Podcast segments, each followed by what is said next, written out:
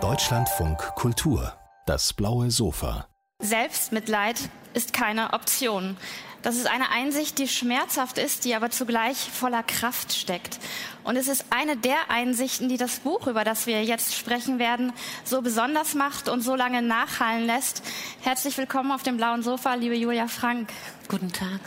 Julia Frank muss ich Ihnen, glaube ich, nicht vorstellen. Sie werden Ihre Romane kennen. Lagerfeuer, Liebe Diener, Die Mittagsfrau hat 2007 den Deutschen Buchpreis bekommen. Ihr letzter Roman, Rücken an Rücken, der ist aber schon eine ganze Weile her. 2011 ist der erschienen und dann gab es 2019 die Nachricht, dass Sie Ihr Archiv nach Marbach geben. Und ich habe gedacht, okay, das ist jetzt wirklich eine Art Rückzug aus dem öffentlichen Schreiben. War es als solcher gedacht oder ist das überinterpretiert von mir? Im Gegenteil, Marbach ist ja die geniale Möglichkeit für Autoren wie mich, die öfter umziehen im Leben und sich auch je nach ähm, Lebensbedingungen, Umständen mal verkleinern, mal vergrößern, in dem Fall verkleinern wollten, mussten. Es war für mich eine wunderbare Möglichkeit, ein Großteil meiner bisherigen ähm, Unterlagen, Papiere, Manuskripte loszuwerden, abzuwerfen sogar ein bisschen Geld dafür zu bekommen und umso leichter und bescheidener in der kleineren Wohnung weiter mich auf das zu konzentrieren, was ich eigentlich mache. Und das ist immer noch und immer wieder das Schreiben. Ja, glücklicherweise, denn es ist ein wunderbares Buch entstanden in den vergangenen zehn Jahren. Welten auseinander heißt es, Sie haben ja schon immer Teile Ihrer Familiengeschichte verwendet in ihren Romanen. Es gibt den Anfang der Mittagsfrau, da gibt es diesen kleinen Jungen, der auf dem Pasewalker Bahnhof ausgesetzt wird von seiner Mutter. Das knüpft an an die Geschichte ihres Vaters. Auch über das Auffanglager Marienfelde hat man schon gelesen. Aber so direkt und so unmittelbar, wie Sie jetzt in diesem Buch über Ihr Leben erzählen, ist das noch nicht der Fall gewesen, oder? Warum jetzt? Warum musste das sein? Ich glaube, dass im Älterwerden und in der Rückschau man oder ich zumindest merkte, dass es bestimmte Erfahrungen, Erlebnisse in meinem Leben gibt, um die ich immer wieder herumgehen und herumschreiben musste. Mhm. Zumindest äh, was die Romane anbelangte. Und vieles in meiner sehr ähm, von Brüchen und Umzügen und auch von Verlusten geprägten Kindheit und Jugend kaum in einen Roman hineinpasst, weil es äh, sich um so zum Teil auch widersprüchliche ähm, ja, Begegnungen, Beziehungen, Bezüge handelt, dass ich merkte, ich möchte diese, diesen fiktionalen Bereich dem eine Form geben. Nicht abschließen, wir leben ja ohnehin ein Leben lang mit uns selbst. Wir werden uns ja nicht los, aber ich konnte und wollte dieser frühen Erfahrung einen Raum und eine eigene Gestalt geben, in der auch etwas wie Fremdheit im Hiersein, im eigenen Leben, in den Erfahrungen, aber auch eben der Schmerz, die Liebe, der Verlust, diese Dinge, die, die Scham, ja. ihr, zu, ihrer, zu ihrem Raum gelangen können. Welten auseinander hat keine Gattungsbezeichnung, vermutlich absichtlich. Wie nennen Sie denn dieses Buch oder haben Sie eine Bezeichnung Memoir, Autofiktion, doch Roman? Ich frage das auch deshalb, weil mhm. natürlich die Frage ist, da kommt ein Kind vor, später ein junges Mädchen, die Julia Frank heißt. Ja, es gibt eine Ich-Erzählerin, es gibt das Mädchen, es gibt das Mädchen, das Julia heißt und diese Ich-Erzählerin und das Mädchen sind vermutlich sogar dieselbe, aber es sind Facetten von unterschiedlichen Lebensaltern und auch vor allem Motiven, die ich hier durchspiele, erforsche, wie bildet sich so etwas wie Erinnerung.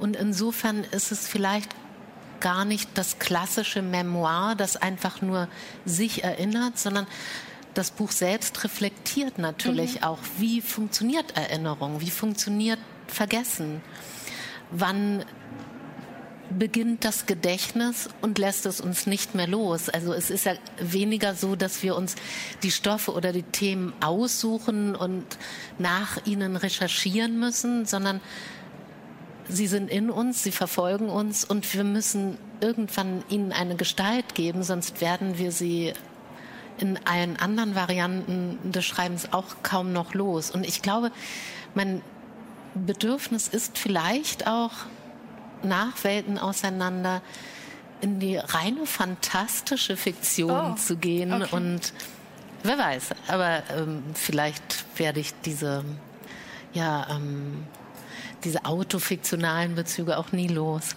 Mal sehen.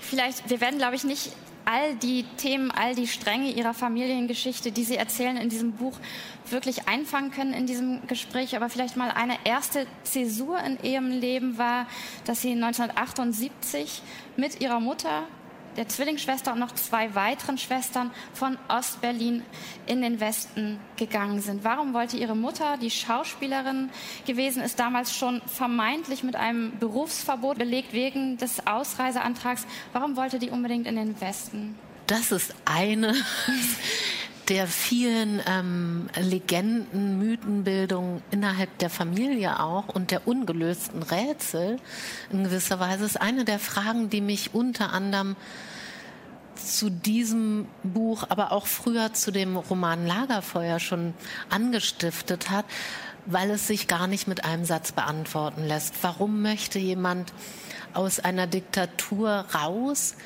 Alle Freunde, die Mutter, ähm, andere ähm, berufliche Bedingungen, Beziehungen hinter sich lassen, ohne zu wissen, was da in der Zukunft auf sie wartet. Also das äh, ist für mich bis heute eigentlich ein großes Rätsel.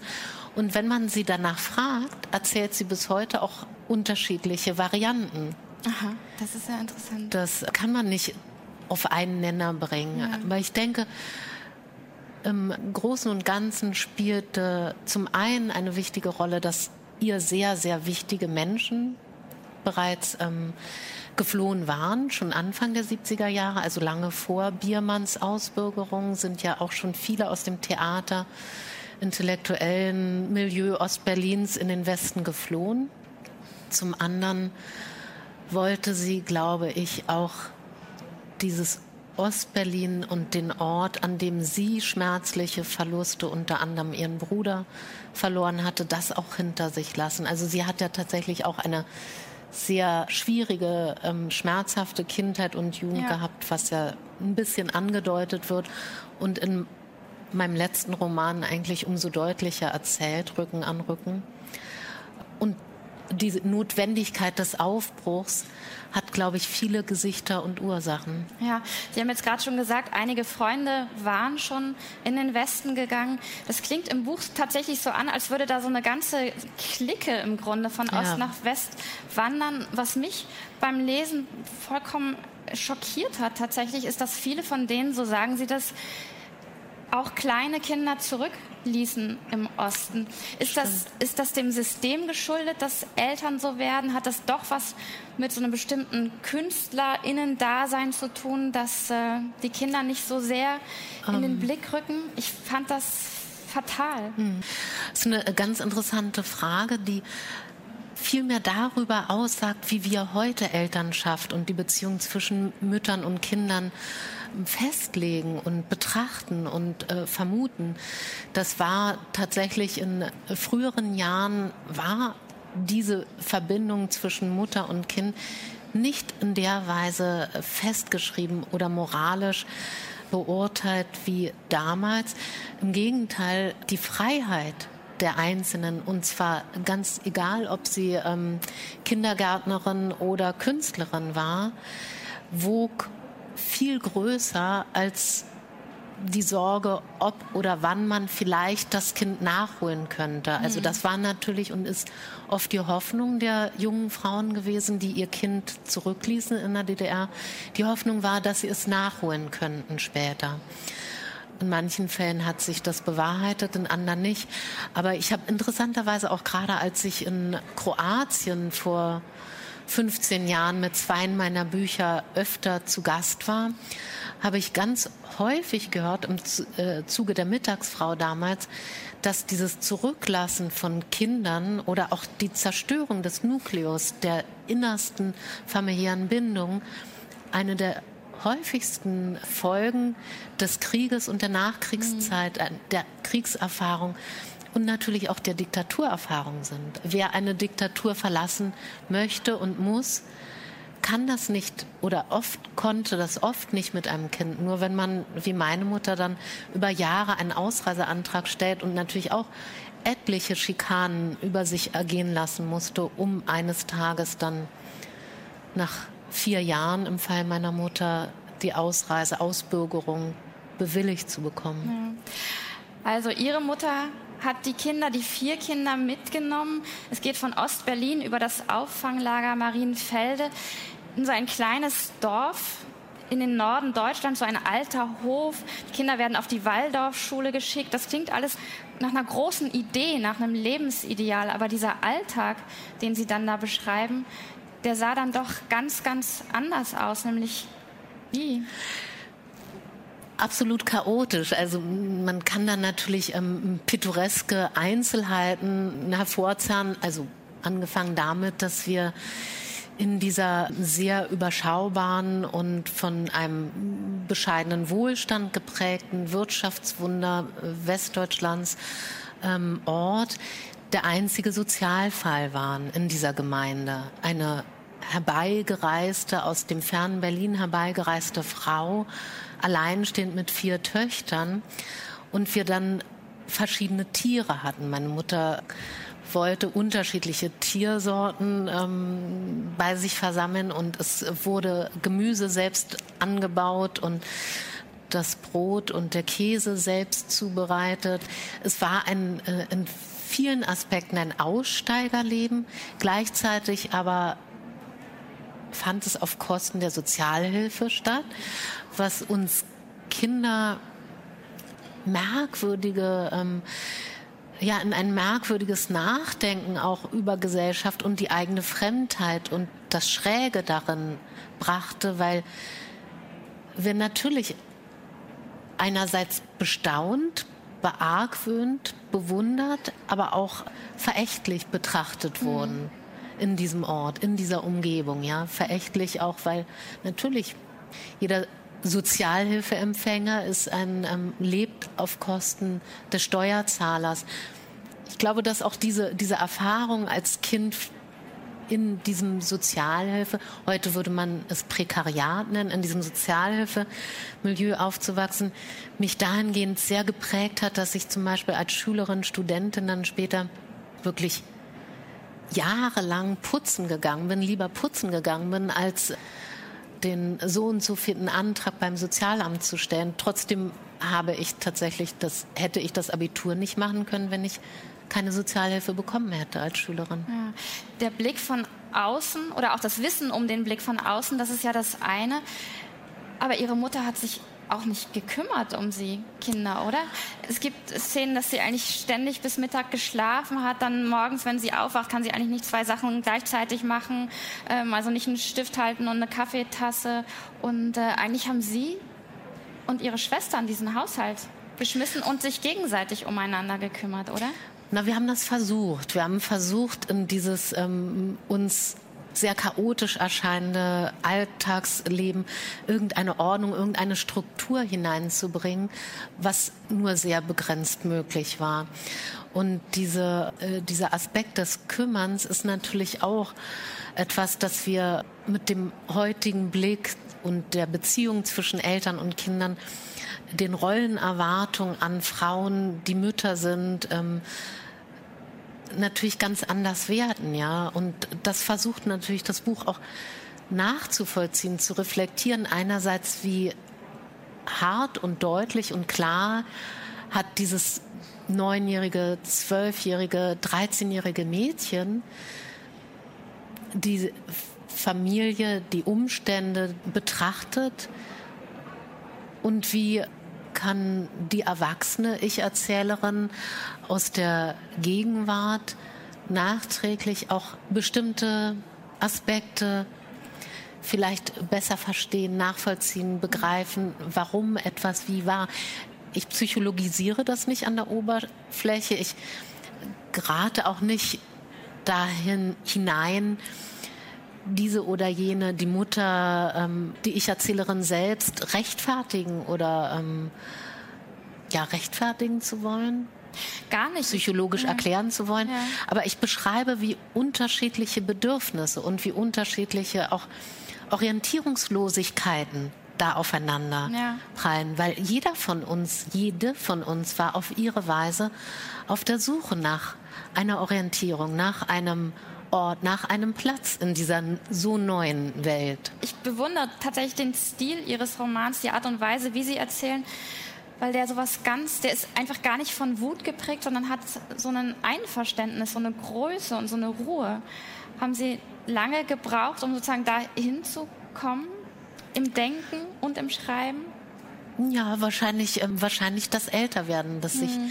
auf die Weise auch in den letzten Jahren und sicherlich auch schon im Verlauf der literarischen Arbeit an den Romanen natürlich ähm, vollziehen konnte und was natürlich eine ganz andere, ja, einen heute etwas veränderten Blick auch auf sich selbst, auf die Schwestern, auf die Mutter, die Großmutter, die jede ein Mensch ihrer Zeit war und ist, ja. Auch meine Großmutter war ja für ihre Zeit vollkommen aus allen Rollen gefallen. Also wenn man das bedenkt, wie sie ja, 1915 geboren, dann den Beruf eines Mannes ergreift, Steinmetz lernt und Bildhauerin wird, an der Kunsthochschule studiert, bis sie religiert wird von der Kunsthochschule und ins Exil gehen muss. Und meine Großmutter ja auch schon aus ganz anderen Gründen als meine Mutter nie verheiratet war oder zumindest nicht mit dem Vater ihrer dann ersten Kinder verheiratet sein konnte. Und diese Ehelosigkeit, das alleinstehende Merkmal, das hat sich ja dann über Generationen in meiner Familie auf unterschiedliche Weise jeweils fortgesetzt. Ja, das stimmt. Das ist ganz auffällig in dem ja. Buch, ja. dass die Männer im Grunde so am Rande vorkommen, bis auf einen. Der Vater beispielsweise ist auch schon in den Westen, aber den haben sie erst kennengelernt, als sie 15 waren, glaube ich. Ne?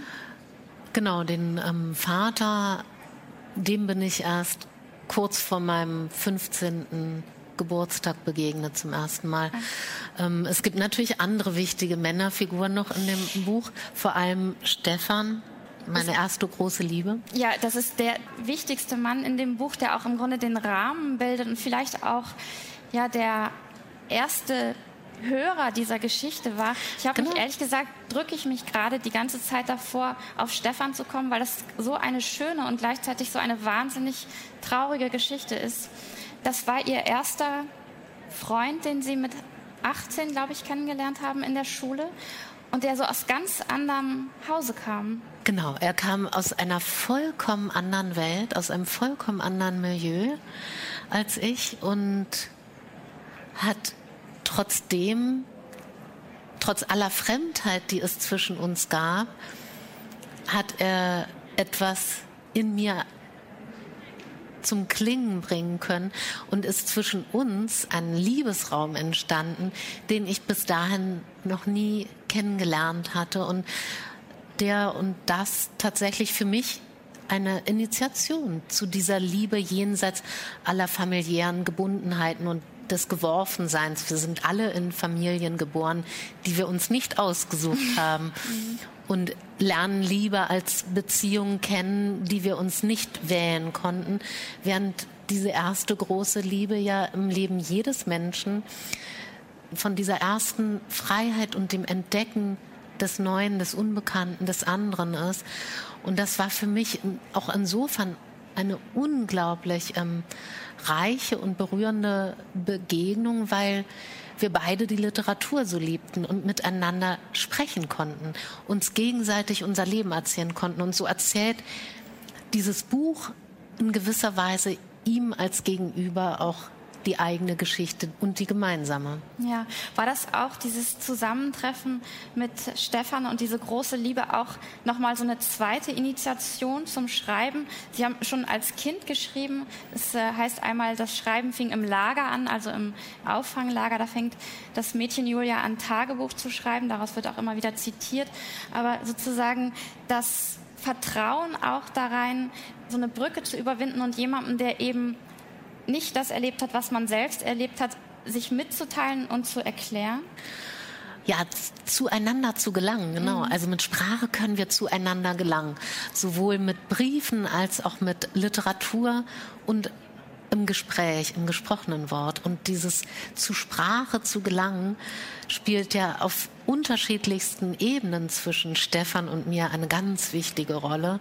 Und ich habe tatsächlich in dieser Zeit auch erst mit 18 angefangen, 18, 19 angefangen, Geschichten zu schreiben, äh, mit einem Roman angefangen, der weit über das hinaus langen wollte, was zuvor in Tagebüchern oder als Kind habe ich auch Gedichte geschrieben, als Jugendliche. Mit der Begegnung mit Stefan wurde es erzählende, wurde es erzählende Literatur, Prosa. Ja. Welche Rolle spielt denn bei alledem beim Schreiben die Scham für dieses Mädchen, später das junge Mädchen? Ja, das ist ein, ein sehr spannendes Thema, finde ich, weil wir ja immer aus einem Rückhalt heraus schreiben. Und das Schreiben wie auch das Lesen geschieht nur allein. Während wir schreiben, während wir lesen, brauchen wir den anderen und seine physische Gegenwart nicht unmittelbar. Und doch ist der andere, sind die anderen immer da, Gegenwart und mhm. bei uns.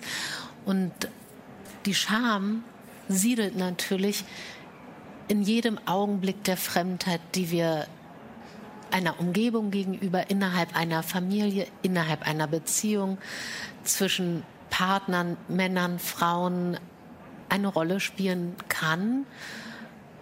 Für mich tatsächlich im Laufe meines Lebens in unterschiedlichsten Gewändern immer wieder sehr hinderlich auch sich bemerkbar machte.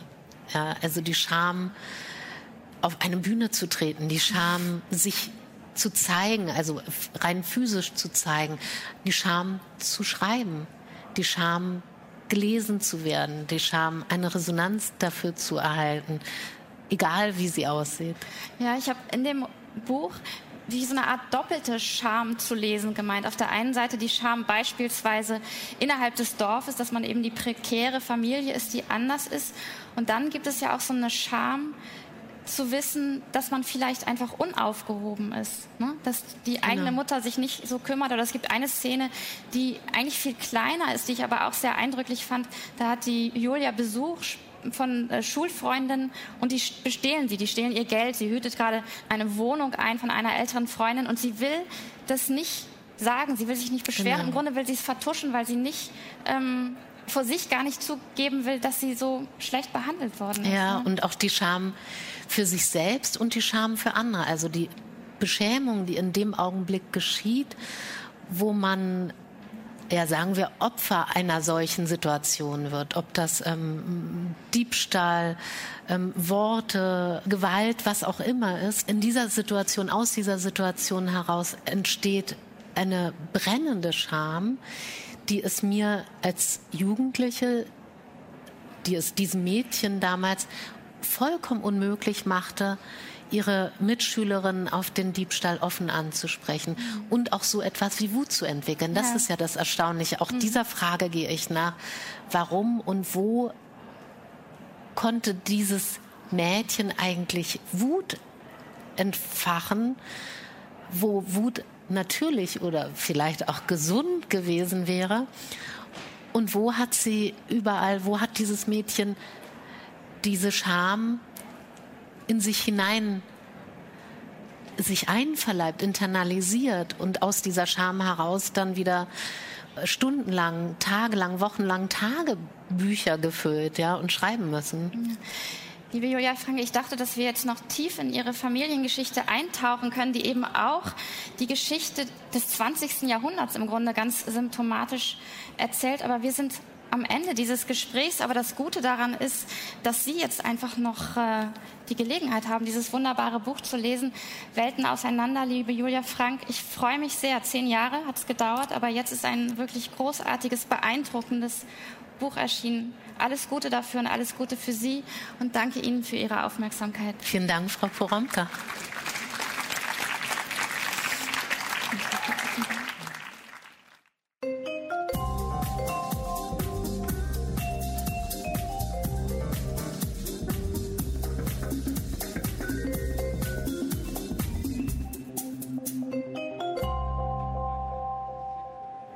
Besichtigung eines Unglücks, so heißt der neue Roman von Gerd Loschütz, mit dem er im November mit dem Wilhelm Rabe Preis ausgezeichnet wird. Herzlichen Glückwunsch, Herr Loschütz, und äh, herzlich willkommen auf dem blauen Sofa. Ich freue mich, dass Sie hier sind. Vielen Dank. Ja, das Unglück, das Sie da besichtigen, literarisch besichtigen, das hat sich zugetragen 1939 das war kurz nach Beginn des Zweiten Weltkriegs und zwei Tage vor Weihnachten, also am 22. Dezember 1939. Ich muss gestehen, ich hatte von diesem Unglück noch gar nichts gehört. Wie ist es Ihnen gegangen? Wie haben Sie davon erfahren? Denn ich habe auch im Bekanntenkreis herumgefragt, das kannte eigentlich niemand, zumal es ja als das größte Unglück in der größte Zugunglück und dramatischste Zugunglück in der deutschen Geschichte gilt. Ich kannte auch nichts, wusste auch nichts davon, bis ich davon erfahren habe, in den 90er Jahren. Und man sollte meinen, dass in der Umgebung wenigstens von Gentin, wo es stattgefunden hat, die Leute etwas darüber wüssten. Aber auch das ist nicht richtig. Ich war in Magdeburg, in Halle. Keiner kannte dieses Unglück, auch heute nicht. Ich habe durch Zufall davon erfahren. Das heißt, mir hat jemand geschrieben, der hat etwas gelesen von mir und fragte mich, ob ich das weiß, etwas weiß über dieses Unglück? Nein, ich habe es nicht gewusst. Dann habe ich aber angefangen, mich damit zu beschäftigen. Ich bin zuerst in das Archiv von Gentin gegangen. Der Archivar war einigermaßen überrascht, der war auch nicht sehr informiert darüber. Der hatte zwar davon gehört, aber genaueres wusste er auch nicht. Und der hat mir dann die ersten Informationen gegeben.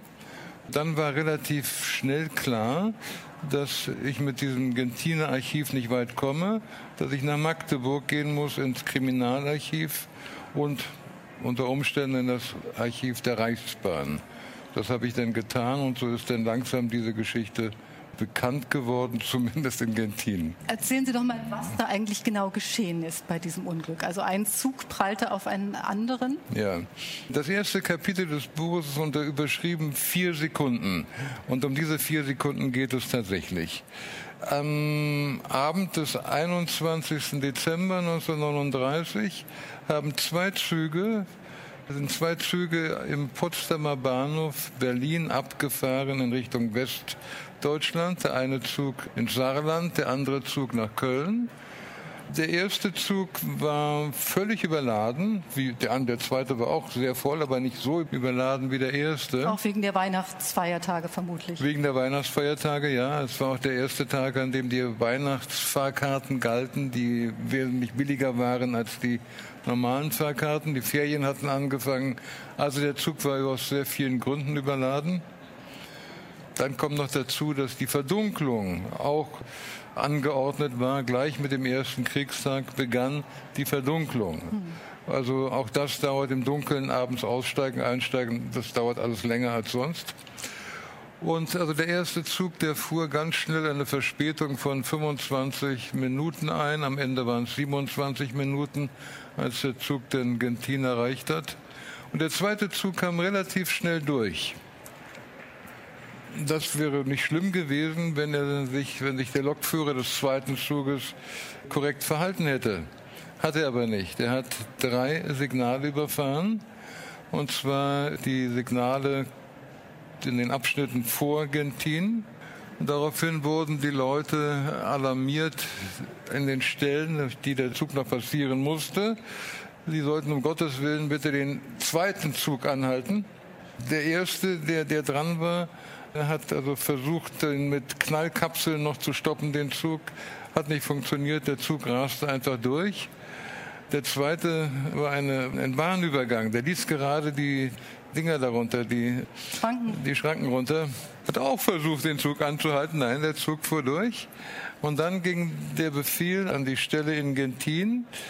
Und da war dann dieser Mann, den das erreicht hat, der war offenbar überfordert oder war so in Panik, dass er, als er den Zug kommen sah, sofort mit rotem Licht versucht hat, den aufzuhalten und hat aber dummerweise nicht den zweiten Zug, der der gefährliche war, angehalten, sondern den ersten Zug.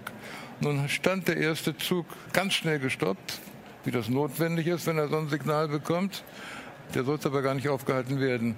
Und der zweite Zug ist reingerascht in den ersten. Vier Sekunden heißt das Kapitel deshalb, weil es um vier Sekunden geht. Hätte dieser arme Mensch, der den Zug in Gentin angehalten hat, das Signal vier Sekunden später gegeben, dann wäre nichts passiert. Und diese vier Sekunden, das ist ja auch eine Frage dieses Was wäre wenn? Also was wäre, wenn eben diese ja. vier Sekunden eher der Zug gestoppt worden wäre? Das ist eine Frage, die Thomas van der See, das ist der Ich-Erzähler des Buches, umtreibt. Van der See ist Journalist und er ist eben auf diesen Fall gestoßen, recherchiert, geht in die Archive, wie Sie das auch getan haben, Herr Loschitz. Und das ist ja eigentlich eine Frage auch von Schicksal oder Zufall. Ja, natürlich. Schicksal oder Zufall, immer alle Dinge, die wir nicht aufklären können, mhm. die nennen wir Schicksal oder Zufall.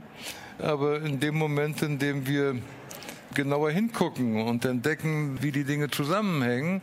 In dem Augenblick stellt sich dann heraus, das ist kein Zufall, sondern es ist ein Zusammentreffen von vielen Dingen, die man hätte verhindern können. Ja. Ich fand das sehr eindrücklich, wie Sie in der einen Szene schildern, wie die Leute eben in dem Zug sitzen und nichts ahnen und das blaue Licht glimmt. Es ist nachts, also das Deckenlicht.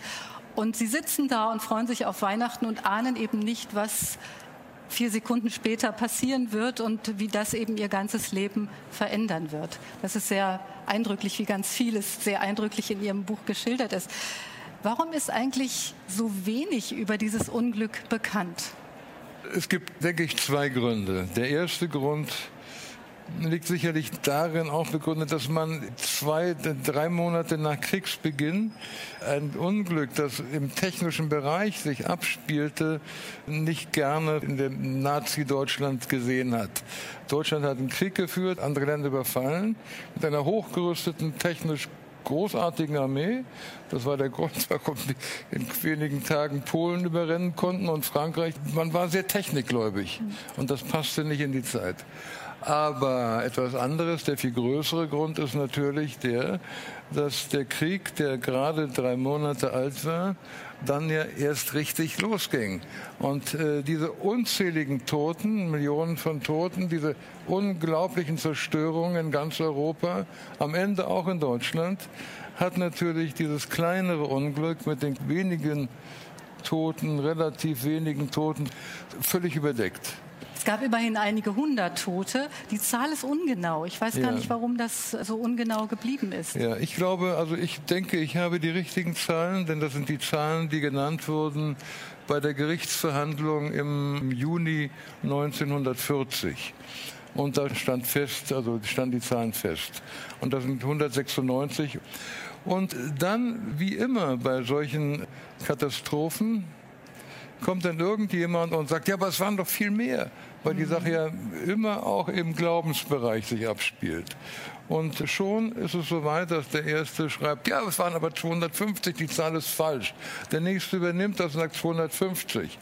Damit ist die Zahl dann plötzlich irgendwo festgeschrieben in irgendeiner Zeitung, in irgendeinem Buch, in irgendeinem Beitrag oder im Reden der Leute. Und dann kommt einer und sagt, ja, aber ich habe gehört von dem und dem, der es ganz genau wissen muss. Es waren doch 378. Zack, haben wir wieder eine Erhöhung der Zahlen. Das liegt, glaube ich, daran, dass die Leute eigentlich die Katastrophen lieben. Je mehr Tote, desto wichtiger ist das Ganze. Und desto mehr kann man sagen, oh Gott, das Schicksal oder so. Im Grunde ist es furchtbar. Kann man auch sagen, dass dieses Unglück in Ihrem Buch sozusagen symbolhaft das große Unglück oder die große Katastrophe, die dann folgte im Krieg, vorwegnimmt? Ja, ich weiß, dass man das so denken kann. Ich bin vorsichtig damit. Also als Vergleich funktioniert es ohnehin nicht. Man kann sagen, natürlich, da ist sozusagen ist eine Katastrophe im Kleinen, die wir dann später im riesigen der halben Welt haben werden. Kann man machen. Ich lege das auch nahe, diese Interpretation. Ich bin mir im Klaren darüber. Aber ich würde das nie unterstützen. Was hat Sie literarisch an dem Thema gereizt, zumal Sie ja vor 20 Jahren schon ein Hörspiel darüber geschrieben haben, über diesen Stoff und jetzt noch einen Roman? Naja, zum einen ist es natürlich eine riesige Aufgabe, diese Fülle von Material, die da ist in den Akten, literarisch zu bewältigen. Also das ist eine reizvolle Aufgabe das also zu versuchen, das in den Griff zu kriegen. Und äh, das andere kam dann, also zuerst, mein erster Gedanke war, ich mache ein Feature über dieses Unglück, damit es wieder ins Bewusstsein reingeholt wird. Und dann habe ich aber, bin ich auf eine Geschichte gestoßen, im Laufe der Recherchen, der ich dachte, das ist eigentlich mehr. Das passt in ein Feature nicht rein, da geht es nur ums Unglück. Aber hier ist noch eine Geschichte, die in den menschlichen Bereich reinkommt. Da ist noch eine Tragödie dahinter, die über die anderen Tragödien hinausgeht. Und das wollte ich unbedingt erzählen. Und da war klar, denn das kann Feature, reicht nicht Hörspiel oder Roman. Roman besser. Die Geschichte dieses Unglücks ist verknüpft mit den Geschichten von zwei Frauen und auch mit dieser Geschichte von diesem Thomas van der See, der eben den ganzen Fall nochmal recherchiert. Ich wollte noch was zur Beschreibung des Unglücks sagen und wie Sie das in den Griff bekommen haben. Das ist unglaublich detailliert beschrieben und es ist mir sehr nahe gegangen. Ich weiß nicht, wie es Ihnen beim Schreiben geht, obwohl ja der Titel eigentlich Besichtigung eines Unglücks klingt eher distanziert. Aber ich fand gerade die Details, also bis hin zu den, dem Kohlestaub in den Nackenfalten des Heizers oder der Thermoskanne, der Blechkanne, die der Schrankenwärter mit zur Arbeit nimmt. Also mir ist das sehr nahe gegangen. Ging Ihnen das beim Schreiben ähnlich? Interessante Frage, ja. Ja, ich, also mir ist das beim Lesen der Akten, als ich angefangen habe, mir das plastisch vorzustellen, was da drin steht in der Aktensprache, da habe ich auch schlucken müssen. Aber dann bei der eigentlichen Arbeit, bei der Umsetzung in Sprache, ist es dann am Ende die Arbeit mit der Sprache, die im Vordergrund steht. Ich freue mich ganz naiv, dass ich sage, oh, das ist aber gut, das klingt aber richtig. Ich lese auch oft laut, was ich geschrieben habe und sage, ja, der Rhythmus stimmt, der Satz ist in sich richtig, perfekt, für mich perfekt. Also die Freude an der Arbeit und die Notwendigkeit, das in Sprache zu setzen, überdeckt dann dieses Entsetzen eigentlich. Mhm. Es ist ein großer Sog, der von diesem Buch ausgeht, wie übrigens von allen Ihren Büchern. Ich frage mich immer, wie Sie das hinkriegen. Ja, ich kann es auch nicht anders sagen, als dass ich immer versuche, die Sätze müssen einen Rhythmus haben. Mhm. Die Sprache muss einen Rhythmus haben. Das muss ineinander greifen können alles, so dass man eigentlich es schwer hat, wieder rauszukommen aus dem Text. Und das ist die eigentliche Arbeit. So ergeht es einem auch beim Lesen. So ist es mir auf jeden Fall ergangen. Nochmal zu diesen zwei Frauen. Da ist einmal Carla Fink. Das ist eine junge Frau, die in dem Zug unterwegs war, in einem der Unglückszüge, zusammen mit einem Italiener, Giuseppe Buonomo. Und dieser Giuseppe Buonomo ist umgekommen während des Unglücks. Sie hat aber schwer verletzt überlebt. Haben Sie die Namen dieser beiden tatsächlich auf den Listen gefunden oder beginnt hier die Fiktion? Giuseppe Buonomo das ist der einzige Name, der tatsächlich, den ich gelassen habe, sozusagen als Referenz an diesen Mann. Der war ein Kaufmann aus Neapel und dessen Namen habe ich gleich auf der ersten Liste, Totenliste, Opferliste gefunden und habe da schon überlegt, das ist ja aber eigenartig, waren lauter deutsche Namen, Müller, Schulze, Krause und so, ging durch und dann ein ausländischer Name und da stockt man automatisch und überlegt, na nun, wie kommt der denn dazwischen? Mhm. Gut, da fiel mir sofort auf. Und ein paar Tage später stand auch stand in der Zeitung wieder ein Kasten der ersten Seite und da waren die Namen aufgelistet der Leute, die das Unglück überlebt haben und im Gentiner Krankenhaus liegen. Und da stieß ich auf den Namen Carla Burnomo. Und ich gedacht, na nu, aber die wohnte nicht in Neapel, sondern die wohnte in Düsseldorf. Und dann setzt automatisch so etwas ein, dass man überlegt, ja, wie hängt denn das zusammen? Irgendwie ist das die Frau von ihm, ist es die Tochter von ihm, ist es die Mutter und schon ist man dabei, irgendwas sich zurechtzulegen. Dann bin ich im Archiv der Reichsbahn wieder auf diesen Namen gestoßen. Dann dachte ich, also da ist eine Geschichte drin. Ich sehe zwar nur die Eckdaten der Geschichte, aber wenn man sich länger damit befasst, könnte eine richtig große Geschichte daraus werden. Ich bin nämlich in der, im Reichsbahnarchiv auf Rechnungen gestoßen, die der Bahnhof Genzin bezahlen musste. Die mussten bezahlen, nämlich die Kleidung von Carla Buonomo. Da war schon ein anderer Name drin. Also ich, das mhm. Fink ist nicht der richtige Name, aber Carla, der Vorname, hat mir so gut gefallen, dass ich ihn gelassen habe. Die erste Rechnung, die ich gesehen habe, stand drauf, ein Hemdchen für Carla Fink. Das ist aber komisch. Dahinter der Preis. Nächste Rechnung ein Hüfthalter für Carla Fink. Dann ein paar Schuhe, ein Wintermantel und so weiter. Man konnte sehen, wie die junge Frau angekleidet mhm. wird quasi, weil im Zuge des Gesundwerdens musste sie aufstehen und, und so weiter. Dann wurde sie entlassen und das Letzte, was sie erhielt, war ein Wintermantel. Es gibt nicht so viele Geschäfte in Gentin. Dann stand immer auf den Rechnungen drauf, Lieferung erfolgte durch Boten an ans Krankenhaus. Und dann fiel mir ein, meine Mutter hat eine Lehre gemacht in einem dieser großen Geschäfte. Meine Mutter ist nicht sehr viel jünger als diese Carla. Und da dachte ich, ja, Moment mal, also wenn der Lehrling die Sachen ins Krankenhaus liefert, dann ist es nicht ganz unwahrscheinlich, dass meine Mutter vielleicht im so, Also so entstand einfach eine, ja. eine Sache. Nicht? Natürlich ist das alles ganz anders im Buch, aber im Kopf war es zuerst einmal, hat sich das so abgebildet. Also das hat tatsächlich einen autobiografischen Hintergrund. Ja, den ich aber natürlich gut konstruiert ja, habe. Aber die Geschichte von diesem Thomas ja. van der See, der ja. eben mit seiner Mutter auch, und das ist ja auch ihr Schicksal gewesen, ja. aus dem Osten in den Westen ging und äh, hier ist diese Mutter, Lisa heißt sie im Buch, sie spielt Violine, hat auch eine tragische Liebesgeschichte, wie eben diese Carla Fink auch interessant ist bei der ganzen Sache oder wirklich viel mehr als interessant, wirklich faszinierend, wie diese Geschichten miteinander verflochten sind. Also es ist tatsächlich so, dass Van der See vermutet, dass die Mutter Carla, dieser Frau im Krankenhaus eben diese Kleidungsstücke gebracht hat. So hängt das dann alles miteinander zusammen. Ich habe mich gefragt, ob Sie bei dieser unglaublich eleganten Konstruktion. Also es ist teilweise etwas verwirrend und dann fügt sich alles sehr elegant und souverän. Ob Sie da vorher einen Plan hatten? An jedem Buch sitze ich sehr lange.